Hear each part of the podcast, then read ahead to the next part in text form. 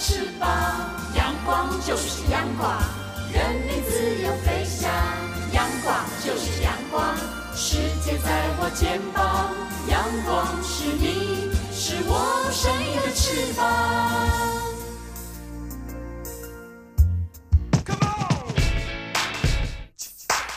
创新生活，用心思考，让我们来给台湾 new 一下。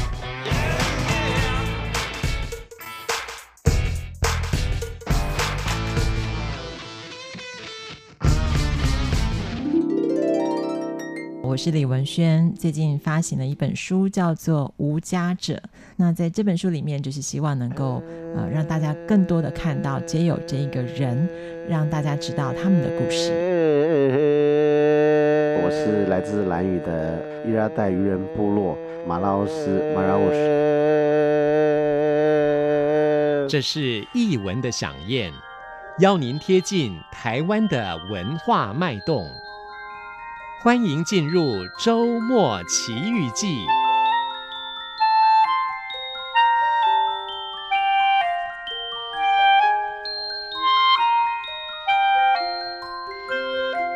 欢迎朋友收听周末奇遇记，我是吴祝玉，在空中陪伴你。这里是中央广播电台台湾之音。我们在今天的节目当中要跟大家谈有关于食物的问题。不过在一开始，先提醒我们的听众朋友，最近呢，在台湾来讲，非洲猪瘟的病毒呢，可以说是大军逼近了。那么在台湾民众，很多人都害怕非洲猪瘟对人体的健康会不会造成威胁。在台湾相关的疾病管理署的单位表示，非洲猪瘟不会传人。而且也不会因为吃了啊感染了非洲猪瘟的猪肉，借由粪便就传染病源，但是它确实会造成社会经济重大的损失，比方说养猪产业等等。所以也提醒大家，尤其在这里也要拜托收听节目的听众朋友啊，呃，在海外，在中国大陆，那么在其他地方的朋友进到台湾来，请不要把肉品。带到台湾，目前我们还有相关的罚款，请大家多加留意了。那么，其实并没有任何关于非洲猪瘟可能猪传人的个案跟文献。但是，病毒跨物种的感染一定是经过突变产生可以传染跨物种的受体，而像非洲猪瘟的病毒是 DNA 病毒，它不像 RNA 病毒一样有高突变的风险。所以目前根据在台湾的专家学者、中央部会的研究专家所研判的，病毒演变成猪传人的可能性并不大，而且。猪是非洲猪瘟病毒的宿主动物，病毒会出现在猪的粪便当中。那么，人吃了感染非洲猪瘟的猪肉，会不会借由粪便传播病原呢？学者说到了，非洲猪瘟的病毒只能在 pH 三点九到十三点四的环境当中存活，超过这个范围呢，将会在数分钟之内就被杀死了。而我们人体的胃酸，它的 pH 值是介于一点五到三点五之间，已经超过了非洲猪瘟的病毒它可以忍受的酸碱值的范围了。所以，非洲猪瘟并不会感染人类。即便人类吃了含有非洲猪瘟病毒的食物，病毒不会经由消化道的黏膜进入体内繁殖，而在胃酸跟消化道的酵素作用之下，非洲猪瘟病毒绝大多数会被杀死，很难在粪便当中检验出非洲猪瘟的病毒，所以不会因此去污染食物或者是水源。而在这里呢，耳提面命也要提醒叮咛我们的听众朋友的，因为在中国大陆八月爆发了非洲猪瘟的疫情，在台湾来说，我们就特别设置了中央灾害应变中心，也进行了跨部会的防疫的工作。所以，基于共同防疫的精神呢，我们更希望大家提高警觉。同时再次的提醒丁宁所有的朋友，尤其从这个疫区，像是在中国大陆或者是在欧洲，像比利时等地的朋友进到台湾来，不管您是回来，呃，那返乡，那么像是探亲或者是旅游，请拜托各位。不要把这个肉品相关的制品，不管是生熟，带进到台湾来，免得受罚了。这是在节目一开始要提醒大家的相关的讯息。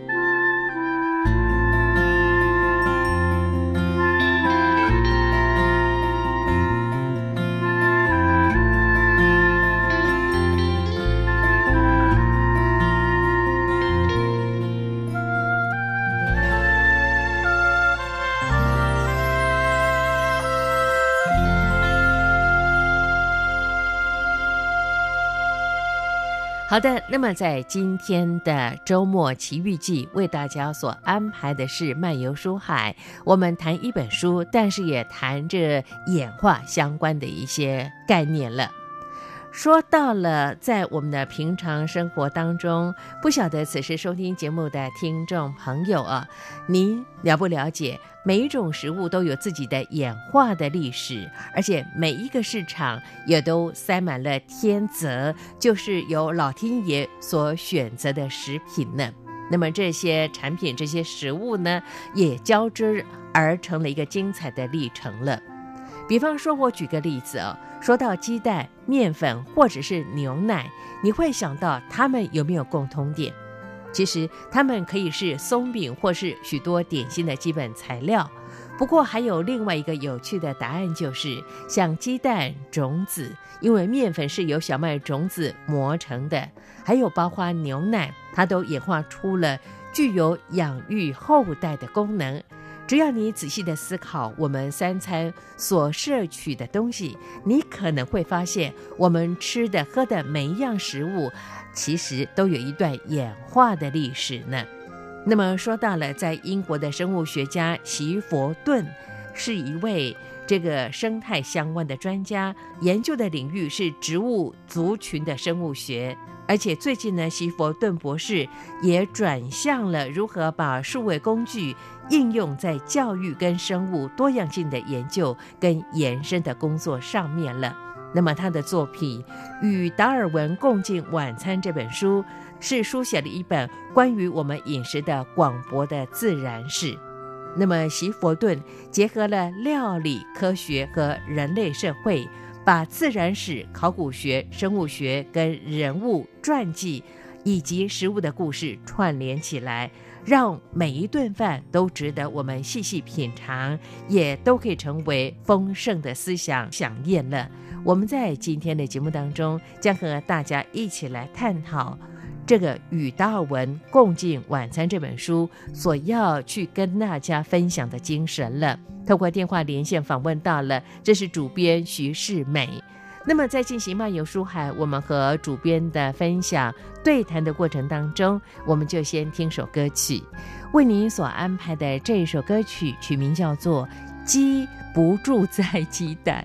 刚才我们特别说到了，像这个鸡蛋呐、面粉跟牛奶，哎，特别啊安排了这首还蛮应我们主题的歌曲，让大家一起来欣赏。尤其是在台湾来说，最近鸡蛋呢、哦，蛋价呢，哎，非常的高，是二十年来最高的蛋价了。因为像气候的关系啦，或者是啊养殖这个蛋鸡的这个农场呢。减少了生产量变少之后呢，价格当然就提升了，而让我非常担心，因为我非常喜欢吃鸡蛋哦。好，先来听这首非常有趣的歌曲，待会儿在漫游书海，我们再和大家一起来探讨演化这件事情，尤其是食物演化的过程。先听歌喽，不要走开，我们马上回来。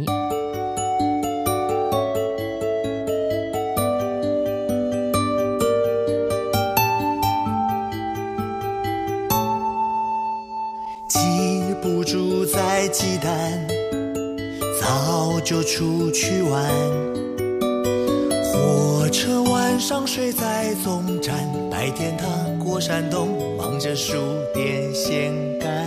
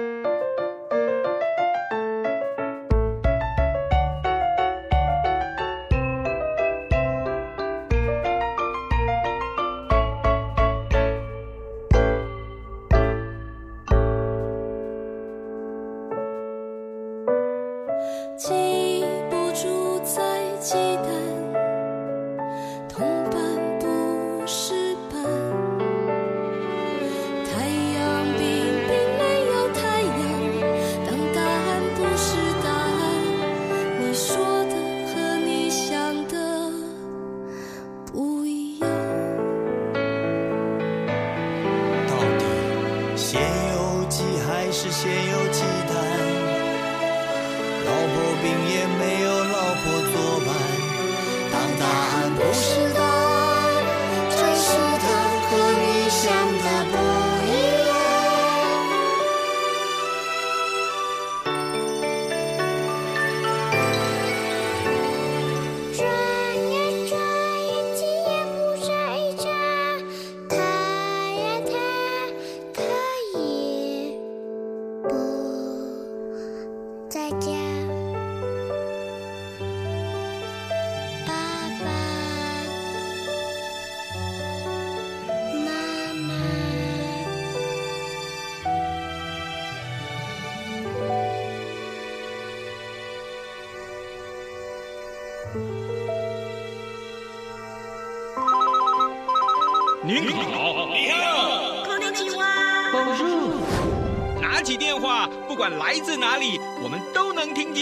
声音。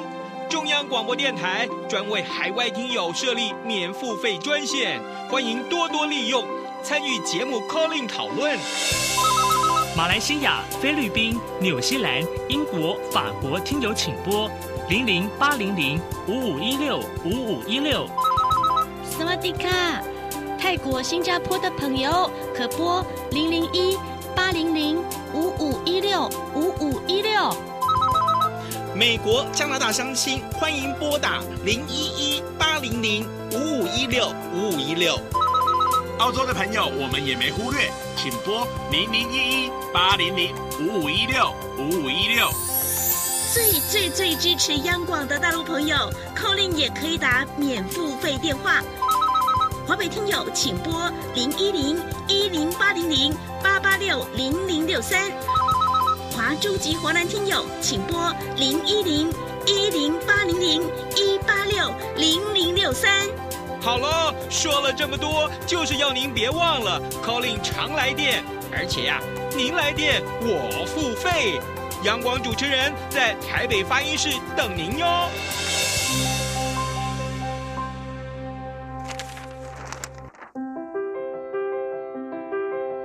漫游书海，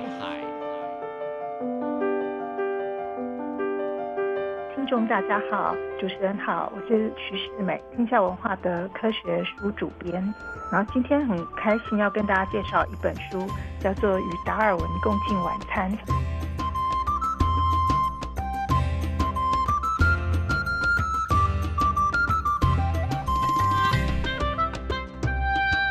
欢迎朋友来到今天的漫游书海，透过电话连线访问到了呃天下文化的主编，这是呃徐世美徐主编，目前正在我们的电话线上。呃，主编你好。呃，主持人好，是主编。其实啊、呃，谈到这本书呢，叫做《与达尔文共进晚餐》哦。其实这个作者呢，呃，席佛顿透过的这本书当中，要分享很多他个人的一些观察跟想法哦。那么一开始，我想请主编先跟大家聊聊，在这本书当中，作者席佛顿他到底想要分享的是他个人的什么样的一些想法呢？呃，我先简单介绍一下史佛顿哦，嗯哼，他是英国的生物学家，是，现在是爱丁堡大学演化生物学研究所的教授，嗯哼，所以其实我们就可以想见，这这本书其实要讨主要要讨论的是演化，嗯哼，然后呃，这位教授啊，他是因为有一年他到那个加州大学那边去去的时候，去图书馆的时候，发现哇，架上的每讲食物的书好多啊，嗯，呃，有各种。就是呃琳琅满目的书，但是其实他觉得从食物当中，其实我们可以分享就是演化上的科学。嗯哼，对。然后他说，其实我们吃的食物每一种都有它的演化来源。是。然后我们到超市的时候，你发现其实那个呃你在买鸡肉的时候，嗯哼，在标签上并不会写说它是侏罗纪恐龙的后代。对嗯哼，买玉米他也不会跟你说这是呃哥伦布还没到美洲之前，当地原住民已经花了六千年，嗯哼，我培育出来的是玉米，嗯哼，对，然后说其实我们我们其实，在我们餐桌上的每一样食物都有它的故事，嗯哼，然后它的演化有时候是我们人类决定，因为我们人类想要吃这些食物，让它变得更美味、更好、更好种植，我们会去。呃，选植会影响它的演化。那其实到头来，这些食物也会影响人类的演化。嗯哼，对。呃，其实在这本书当中呢，在我自己的拜读经验，我觉得他的编写方式非常非常的有趣。当然，他想谈的是有关于演化，而且提到演化造就的美食哦。他用达尔文的物种原始开始来进入跟探讨啊。那么在编写上呢，哎，我觉得他的写法非常的特殊，哎，有前菜、主菜，还有配菜、甜点、饮品，还有晚餐之后的一些探讨。我觉得这个作者是一个非常幽默的人呢。对啊，嗯，这个编写方式让我们产生了极大的兴趣。我那当初在选书的时候看到，觉得、嗯、哇，这对这个编写的架构真的是很特别。嗯然后，所以他就把每一样要写的食物，嗯哼，分成大类，然后就用那个菜单的概念去包装它。OK，用 menu 的方式来告诉我们了。其实，在这本书当中，与达尔文共进晚餐。当然，刚才呢，我们的主编徐世美徐主编特别提到的，要跟大家探讨有关于呃这个食物的演化的过程哦。这里呢，呃，比方说前菜谈到了贝类、面包跟汤，主菜谈鱼跟肉，配菜有蔬菜。菜啦，香草香料。那么甜点的部分呢？饮品就是有酒啦、甜点、cheese 等等啊。这个慢慢再来跟大家聊啊。不过呃，我想请教这个徐世美主编了。其实在这本书当中，与达尔文共进晚餐呢，我看到了这样的一段话，说到了演化造就了美食，所以也代表说这个演化的过程有人类的加速的催化的作用吗？由人类加速的。嗯就是像我们就是会去，其实就到我们目前的农业为止，我们还是在做这样的事情。嗯、是是是，我们的蔬菜或是我们的呃那些呃我们吃的肉类，嗯啊猪的品种都、嗯、都还是在做这种选择的工作。嗯哼。那其实除了人类以外，其实大自然本身就已经也帮我们做了相关的工作。嗯哼。像呃作者他就提到说。像比如说，呃，我们提到鸡蛋、面粉，嗯，还有牛奶，你会想到什么？面包啊，对，面包，然后就是就是常常烘焙的材料嘛。是啊，对。他说，其实我们都没有想过，他们还有个共共通点，就是他们都是大自然演化出来要养育后代的东西啊。对，了解。对，蛋鸡蛋的蛋的话，就是像鸡或鸟类，嗯，是爬虫类，它们生育后代的一些一个构造嘛。嗯哼。那牛奶的话，就是要喂喂养它的呃牛，要喂养它的牛宝宝。嗯哼。然后种呃小麦的话，就是植物的种子，嗯，这也是为了它传播后代用的。嗯。所以其实演化已经做了很多这种事情。嗯哼。其实以台湾的农业来说的话呢，对于这个食物的演化也做了最佳见证，对不对？刚才徐世梅主编特别提到了，像我们的呃这个农作物的改良工作，其实也是在推进演化的速度，那么也在让呃食物更加的美味了。在这里呢，其实作者呢席佛顿他也特别提到的，呃达尔文的物种原始当中第一章的内容就谈到了关于植物跟动物的驯化的过程哦。那么我们来谈。植物的驯化过程好了，呃，刚才呢，主编你特别提到的面包这本书当中，作者特别提到了，其实面包第一次制造出来的时候，代表饮食历史中新的里程碑，因为 它属于加工食物。哎，我没有想这么多，哎，这个材料其实也都还蛮天然的啊。对，其实嗯，自己也是编这书的时候也吓一跳啊，对，这是加工食品哎。其实它的素材都是自然的啊。对，我们我们一般都想要是罐头啊，嗯，那种添加很多泡面呐，嗯，对，那种东西才叫加工食品。没错，哎，面包是加工食品。嗯哼，他分析对，其实没错。嗯哼，在呃面包之前，就是远远古的人类吃的东西，其实就是直接，比如说采收的植物啦，果实、种子，或是他猎杀回来的猎物，嗯哼，肉类，但是。面包的话，其实从麦的小麦的种子是要要经过研磨，而且其实，在研磨之前，小麦种子收收获了之后，它还要打谷去糠，然后还要筛过，才能磨成粉。嗯哼，然后磨成粉以后变成面粉，也不能直接吃啊。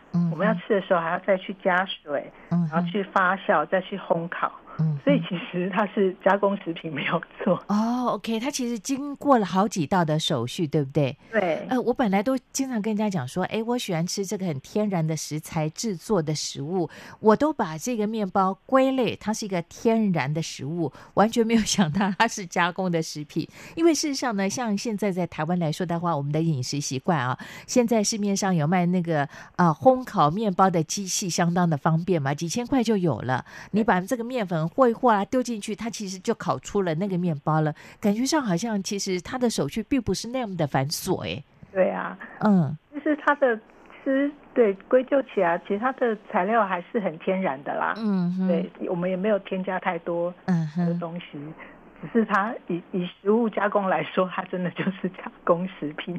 对，没错。其实他从这个作者呢，呃，席佛顿呢，从这个角度去探讨了这个面包在我们的饮食当中它的重要性啊，那也代表一个新的里程了。其实古罗马时代，那么小麦跟大麦已经成为欧洲跟亚洲西南部地区主食，有好几千年的这个历史了。对，那呃，在亚洲来讲。如果以这个中华民族来说的话，我们不是面包嘛，我们就是馒头、面条嘛，对不对？对，它严格来讲，其实也是一种加工品了。对，如果 啊哈，是同样的一个程序跟手法了。那我就想请教这个徐世美主编了，呃，徐主编，那么这个面包它的产生啊。它所代表了什么样的一个重要的意义呢？是代表人类的它的在烹调的技艺上的呃进步呢，还是说也代表我们对于食物的要求越来越高了？还是驯化的过程当中，植物的驯化其实是相当成功的？对，其实应该这表示嗯，都已经有稳定的小麦产量了，嗯，能做成面粉嘛，嗯，那其实。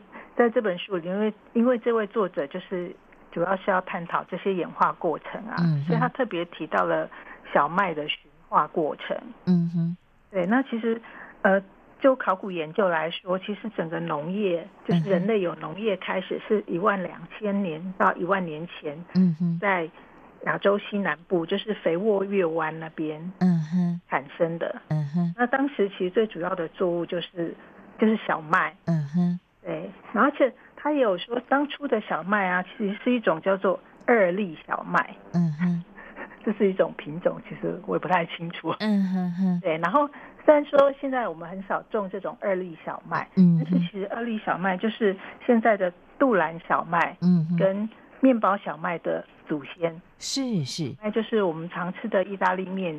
就是最有名的意拉意大利面都会强调它是用杜兰小麦面粉做的哦，哦，就是最天然的意思。而且就是呃，它的蛋白质含量好像比较高。嗯嗯嗯。然后那个面包小麦就是也称作普通小麦，就是我们用的面粉。嗯哼。对，但是这些其实就是那时候的呃，那时候的人类一万多年前的人类就已经开始驯化野生的小麦，变成一个可以种植的品种。嗯。然后那个品种在之后再经过跟其他的杂草杂交，产生我们现在吃的小麦。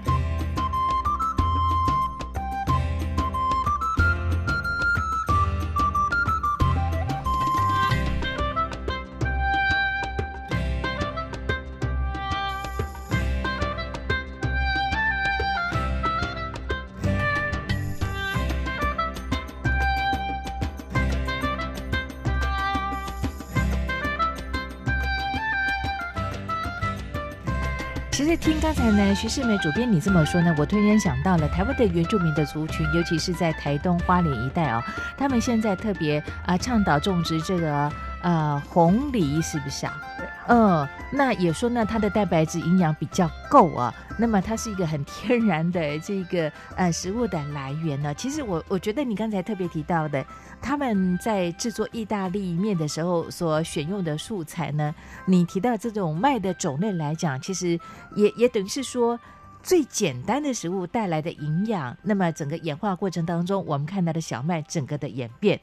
你提到的一万两千年到一万年前，也就是所谓的新石器时代吗？大概在那个时期。对，差不多新石器时代要结束这样。嗯哼，嗯，好。其实，在这本书当中呢，作者席佛顿也提到了农业影响人类跟狗的演化。我没有想到农业的改变会有这么大的影响，哎，如何来观察？其实他就是呃，他他其实研究很多，嗯，他念了很多文献嘛，就发现其实就像呃，就是在远古的时候，其实人类还没有那么多稳定的淀粉可以吃，嗯哼，然后就是因为有农业以后，我们种植这些小麦啊、稻米、玉玉米，嗯哼，才有稳定的淀粉，就变成我们的主食。我们人类口水当中有有一种淀粉酶，嗯哼，会分解，它会把淀粉分解，嗯麦芽糖，然后。那个淀粉酶是一种蛋白质，嗯，那当然它它也是由基因基因所产生的嘛，嗯哼。然后其实这个基因在不同人的身上会有不同的数量，嗯哼。就有的人的淀粉酶的基因可能比较少，人比较多，嗯哼。然后根据研究发现啊，就是在他现在分析，就是在呃。就从现在的人类，从一些比较常吃淀粉的族群，嗯，比如说像日本人，嗯，然后他再去跟比如说非洲一些比较少吃淀粉的族群去比较之后，发现，像比如说日本人，他们常吃米饭，嗯，他们的那个淀粉酶的基因数量也明显比较多，嗯，那这样是好还是不好？嗯，其实这就是一种演化结果，因为既然淀粉变成它的主食，它就需要去消化它，嗯哼。就是变成呃淀粉酶比较多的人就，就、嗯、就可能比较有生存的优势，然后他就也比较容易把后代传下去，所以就是一代一代这样传下来，就变成淀粉酶数目多人就会越来越多在那个族群当中。那他们就是如果他们的饮食是这样的话，嗯、这样对他们来说是比较好的。嗯、那可是对那些非洲如果比较少吃淀粉的的民族来说，他就不需要那么多淀粉酶的基因。好的，听刚才呢，徐世美主编这么说呢，我要再改变一下我的减肥的食谱了。适量的淀粉的摄取是有必要的，至少身体会比较强壮。对呀、我最近哈这个韩剧日剧啊，我就发现呢，他们的早餐其实都是吃米饭呢。尤其我的日本听友，他跟我说到，每天一大早六点起床呢，帮先生跟自己带便当，而且他们早上一定就是一碗白饭加上一碗的。味噌味噌汤，嗯嗯，这是他们很典型的，呃，周一到周五上班日他必备的早餐。他就说这样才会充满活力了。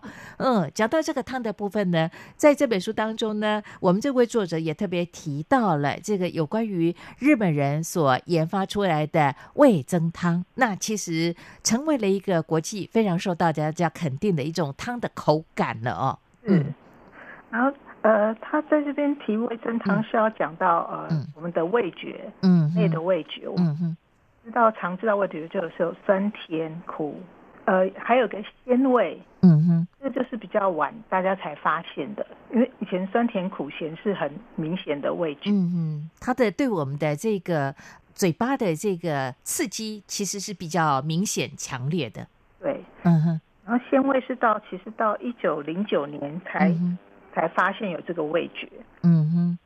然后鲜味的来源其实就是我们说那个汤，你觉得喝起来很鲜美，嗯哼。然后其实就是那个我们吃的味精，嗯哼，那个成分让带感带来的那个感觉，那个鲜味，嗯哼。那其实很多高汤啊，或是味增汤，或是呃日日本人常用的柴鱼昆布高汤，嗯哼，都有很多鲜味的来源，嗯哼。对。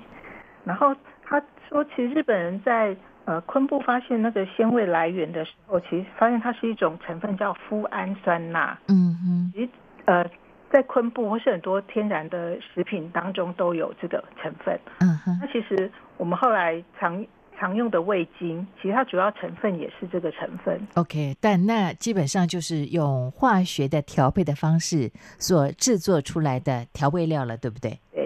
嗯哼，但是其实如果少量食用是还好啦，不要太大量，因为方便就会加很多嘛。然后对对。多量了。嗯，其实说真的，我小时候呢，像呃家家都会煮菜的时候会添加味精，有没有炒菜啦、煮汤啦，然后就觉得哇，这个好甜，吃起来很鲜甜鲜甜。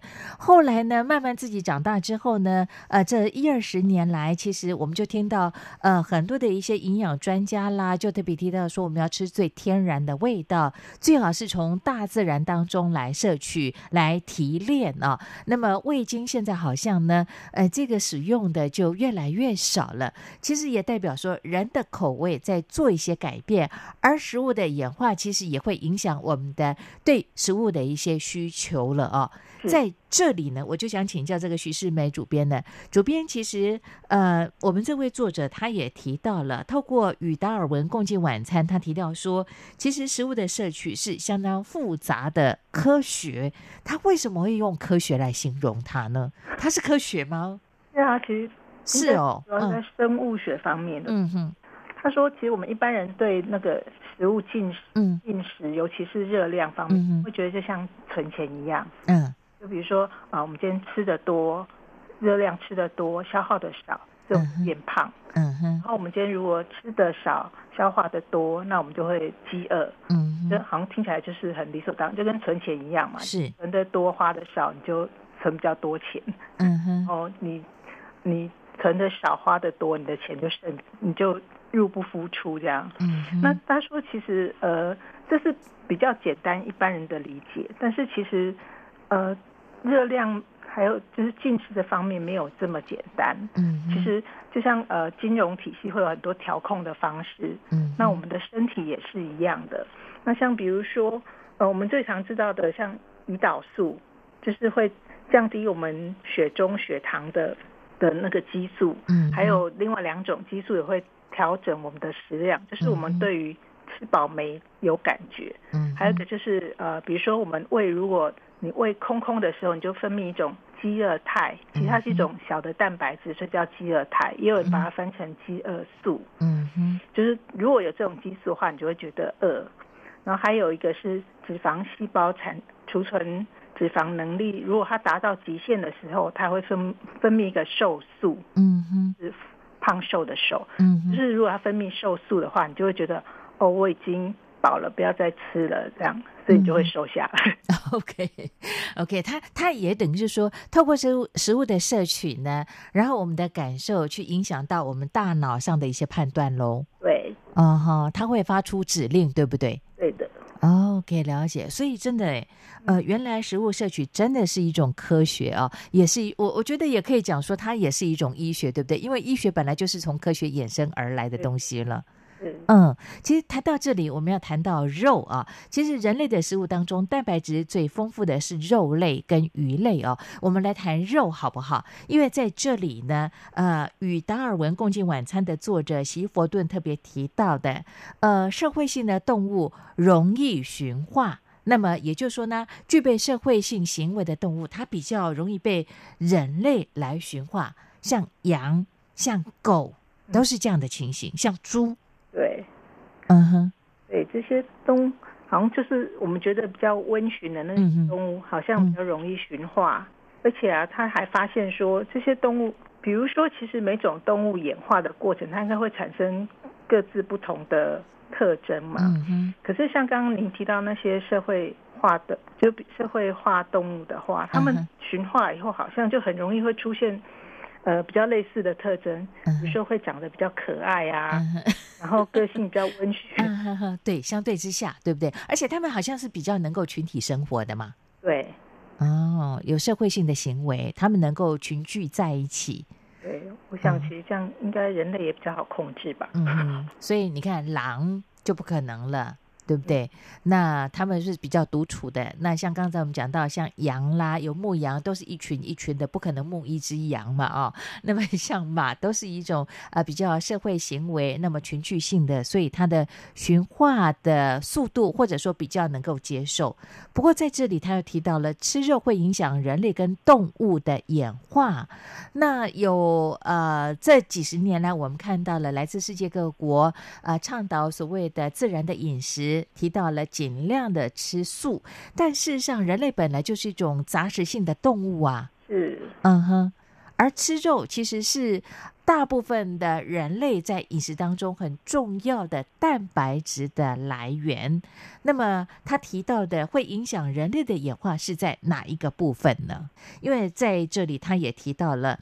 好像呃，我们吃肉的话呢，其实相对之下，这个演化的速度也会有一定程度的一些影响，就是动物的演化跟人类的演化这个部分，它这里其实也做了一些探讨，诶。比方说，像在亚洲的西南地区，中国跟其他地方人口增加的话呢，加上气候变迁的影响，那野生的肉类变得不够吃了，所以呢，我们就会比较大量的去栽培作物，那么也去呃驯化更多的动物啊，对，就会有这样的行为出来。对啊，其实这样的话就可以确保饮食的来源嘛，还是为了吃，还是满足我们人类的需求？对啊，那他还提到，其实鸡的话，在所有的民族里面就，就就是最常看到，因为它又容易携带。嗯哼，容易携带是它最大的，而且是被人类摄取最主要的原因，对不对？对，只要从亚洲，嗯，那些太平洋民族，嗯，驯化，他们把那个鸡驯化以后，从亚洲出海，然后太平洋各小岛，然后一直到南美洲，嗯，对，就整个都可以看到那个整个他们带那个机 迁移的过程。嗯哼。了解，而且其实鸡的成长的速度相对之下，比那个大型的驯化的动物，就是我们啊当做蛋白质来源的，像牛啦、羊啦或者猪来说，它的速度是比较快，又容易携带。所以呢，你看像鸡、鸭、鹅啦，都成为呃不管在亚洲或者在西方来讲的话，东方西方很重要的蛋白质的来源之一了。好。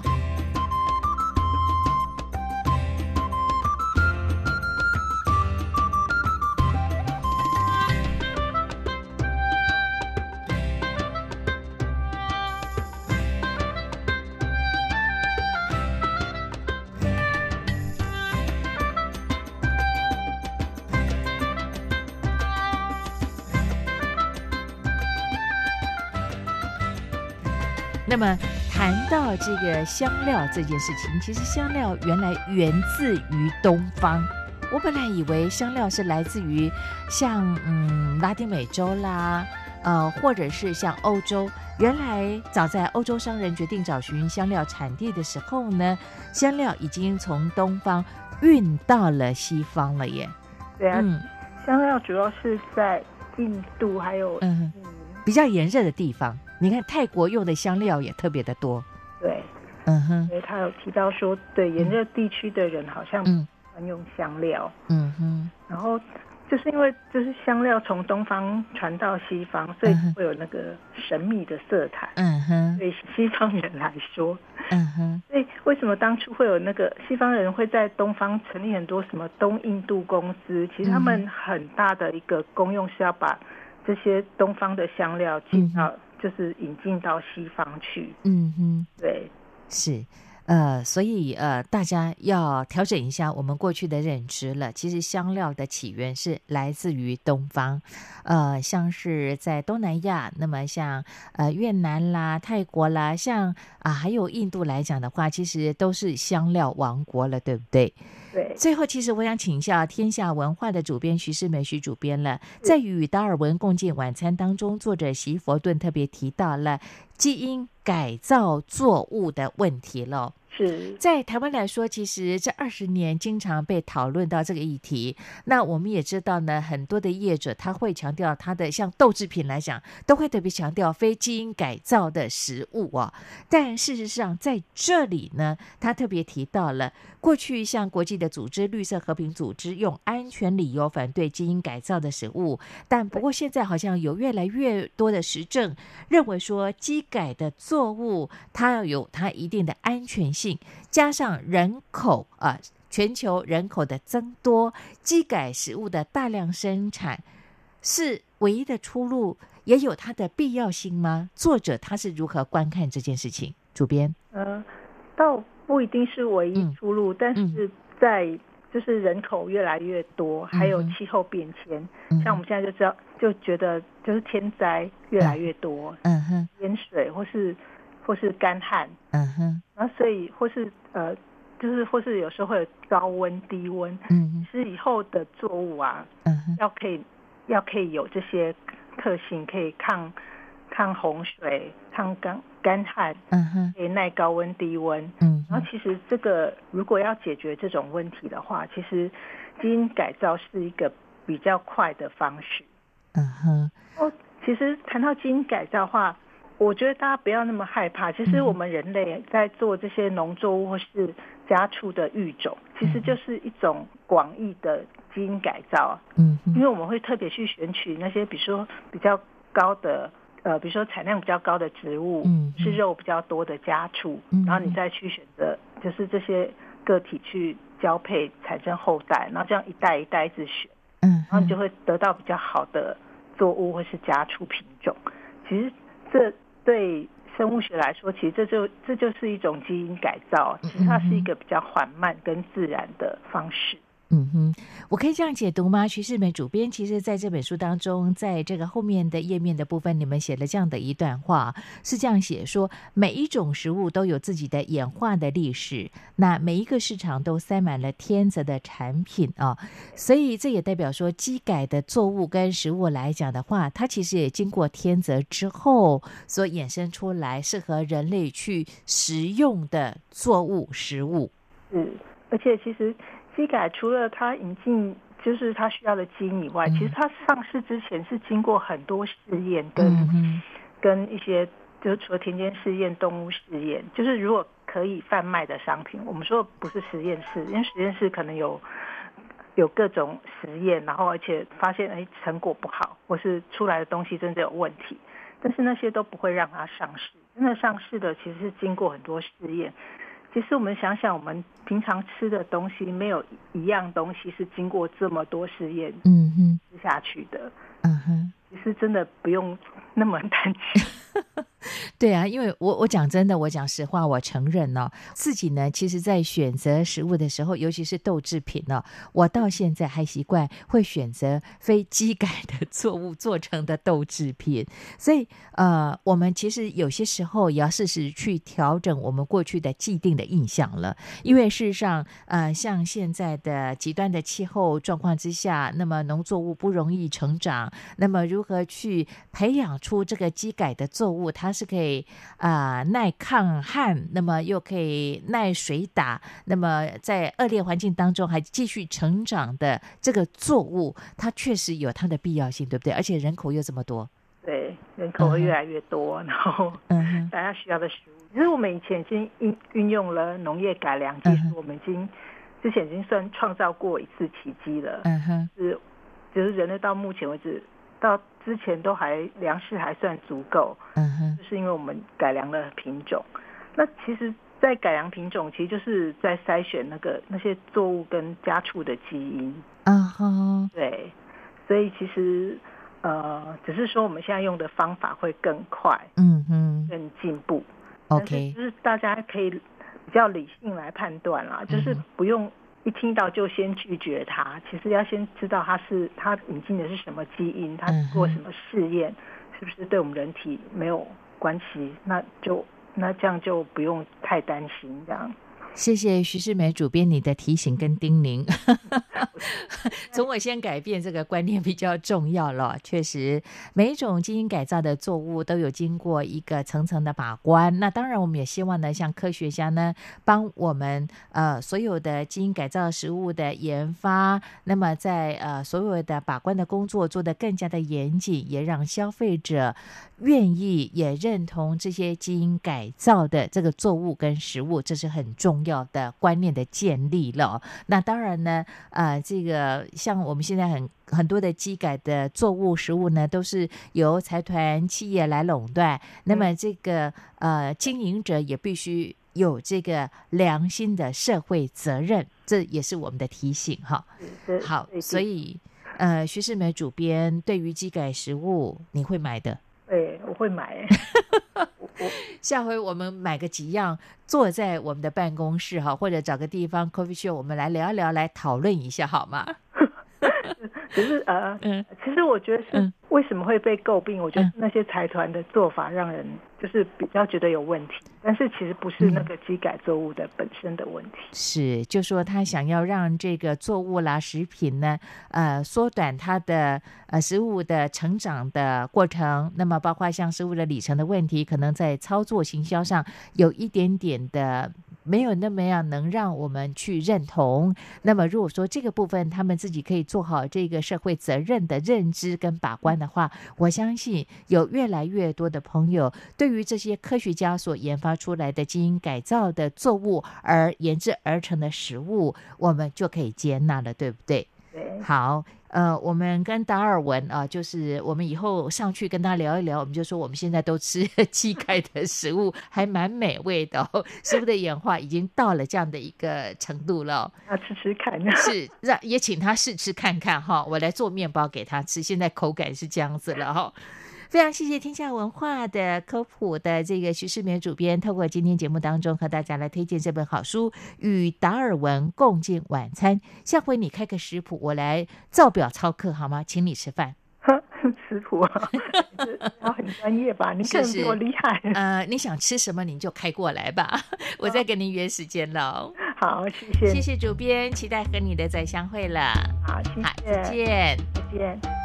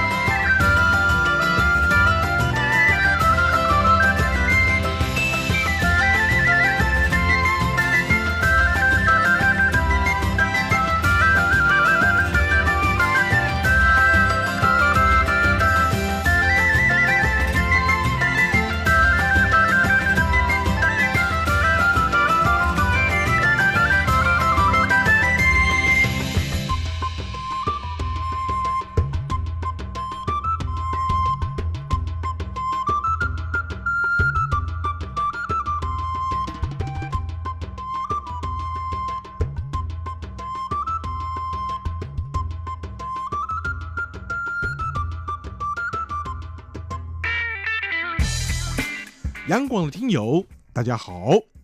为了更给力的来回应呢听友们的意见，我们特别整合了一个信箱一七 rti at rti dot org dot tw 来服务所有央广华语节目的听友。也为了更方便大陆地区的听友呢，来传递你们宝贵的电邮，除了一七 rti at rti dot org dot tw 这个电邮信箱之外，我们特别还新设了一个新浪的电邮一七 rti at sina dot com 来便利大陆听友传递你们及时的宝贵讯息。除了上述的电子邮件，我们还有。央广华语节目粉丝团的脸书，以及北安五十五号的微博这两项服务，一切的努力都是因为听友你最大，期待你们的来信。这里是中央广播电台台湾之音，朋友，您现在收听的节目是《台湾 New 一下》。周末奇遇记的节目，我们在今天和大家谈到了有关于这个达尔文的演化，呃，尤其重点谈到了食物上面了。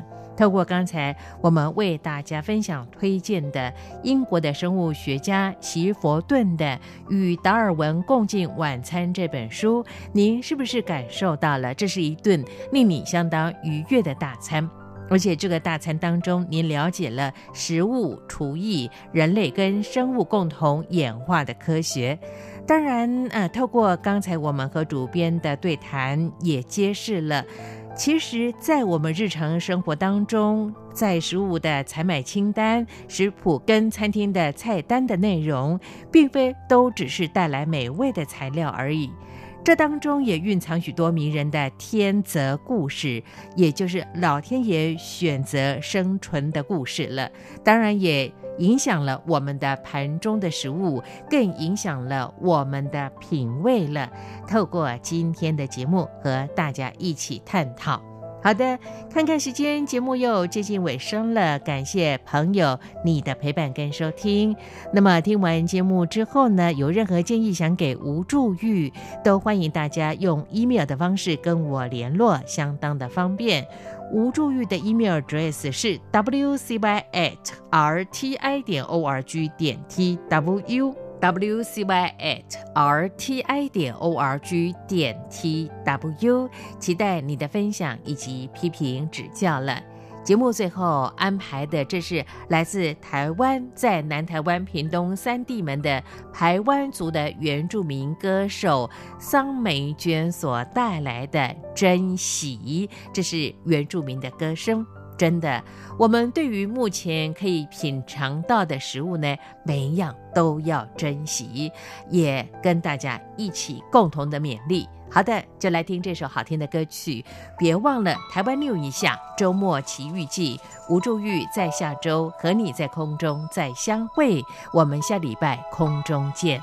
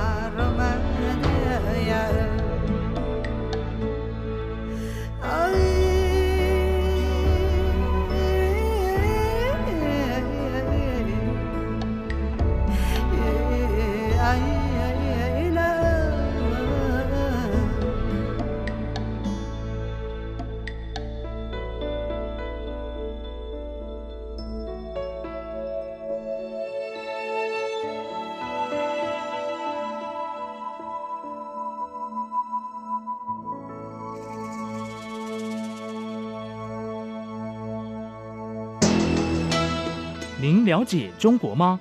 央广新闻部推出全新新闻时段《中国这一刻》，带您从社会、人权、环保、政经、两岸等各个新闻面向，看见最真实的中国。周一到周五晚间十点，敬请锁定央广华语网《中国》。